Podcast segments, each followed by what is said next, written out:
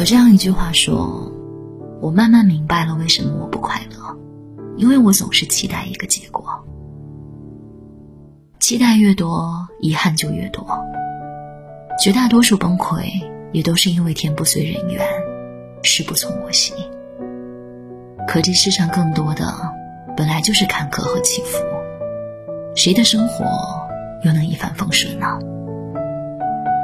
所以总还是要去习惯。”减少依赖，降低期待，控制敏感，心态多几分顺其自然，反而会更容易有意料之外的惊喜。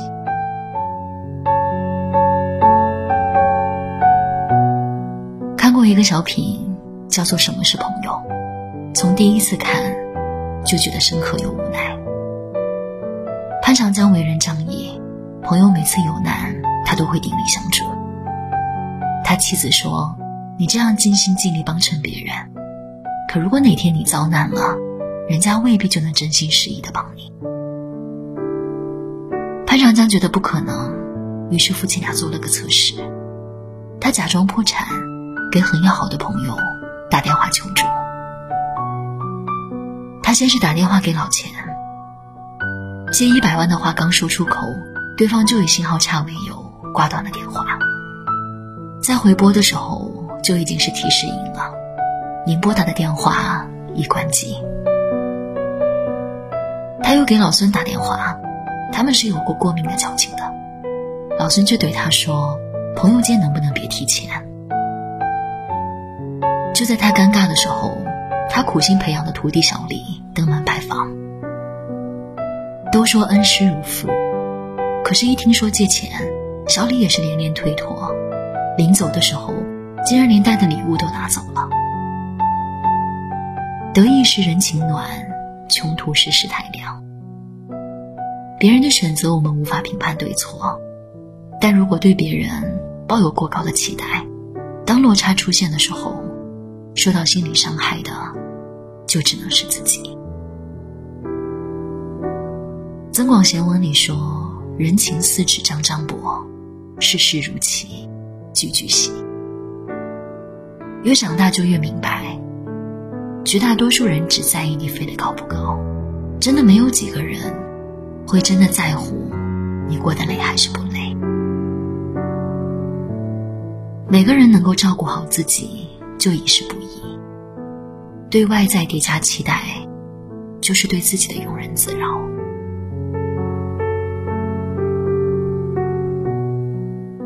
电视剧《平凡的荣耀》里有一段情节特别现实。公司正为了一个项目发愁，吴克之却发现那家公司的 CEO 恰是他初中时候的铁哥们儿。他就跟领导保证说这件事情他来搞定。紧接着他就去见了铁哥们儿交权。对方的态度一如从前热切，他们笑着寒暄，吴克之更笃定了。谈成合作的信息，可当他想说来意的时候，对方却先开了口，说这会儿忙，让他等一等。这一等就是好几个小时。等对方再次回到会客厅，吴克之忙将笔递过去，说：“你在合同上签个字，合作就成了。”对方却没接笔，笑着说：“签合同可不是儿戏呀。”吴克之想，这也是人之常情，那就请客吃顿饭呗。等到了席上，再好好介绍合作细节。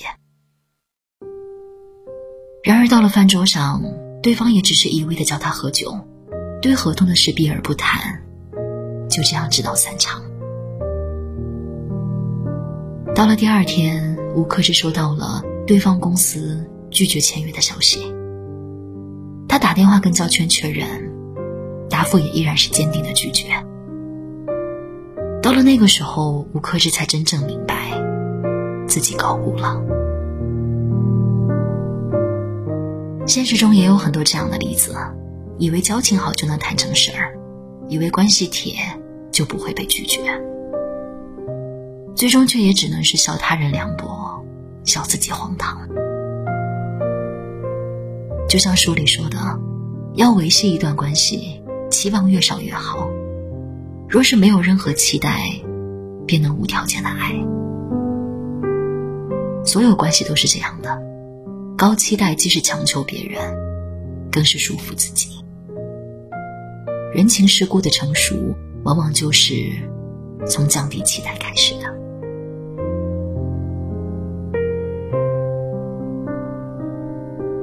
我记得看过一位心理咨询师讲她跟丈夫相处的事情。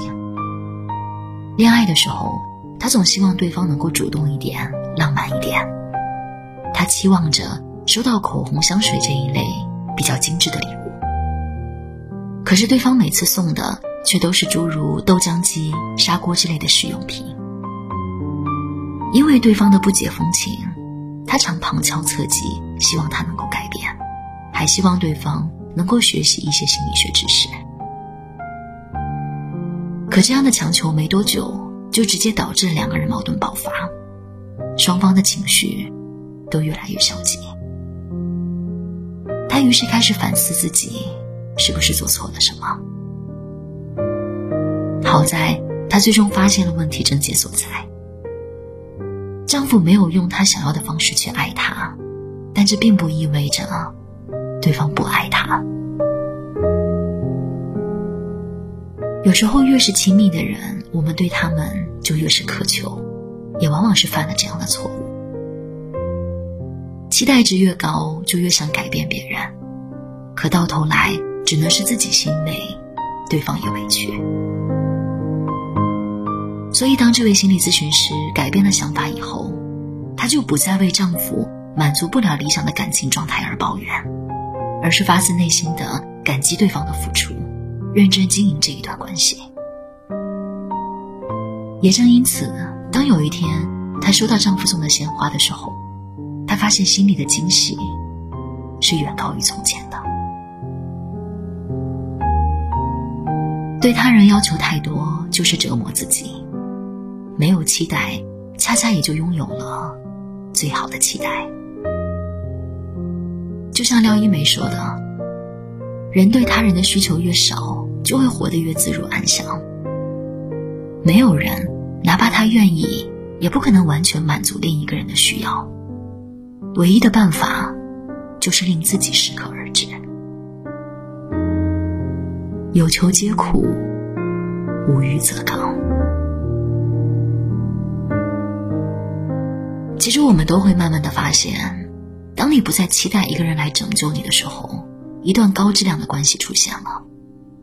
同样，当你对很多人很多事都不再抱期待的时候，反而会发现生活中处处都是惊喜。月盈则亏，水满则溢，凡事过犹不及。对外在的高期待，往往只会支撑自负的茧。把期望值降低，是改变自己，而不再强求别人。也唯有如此，所有的遇见才会真正成为一份礼物，所得所失也都会变成一种成长。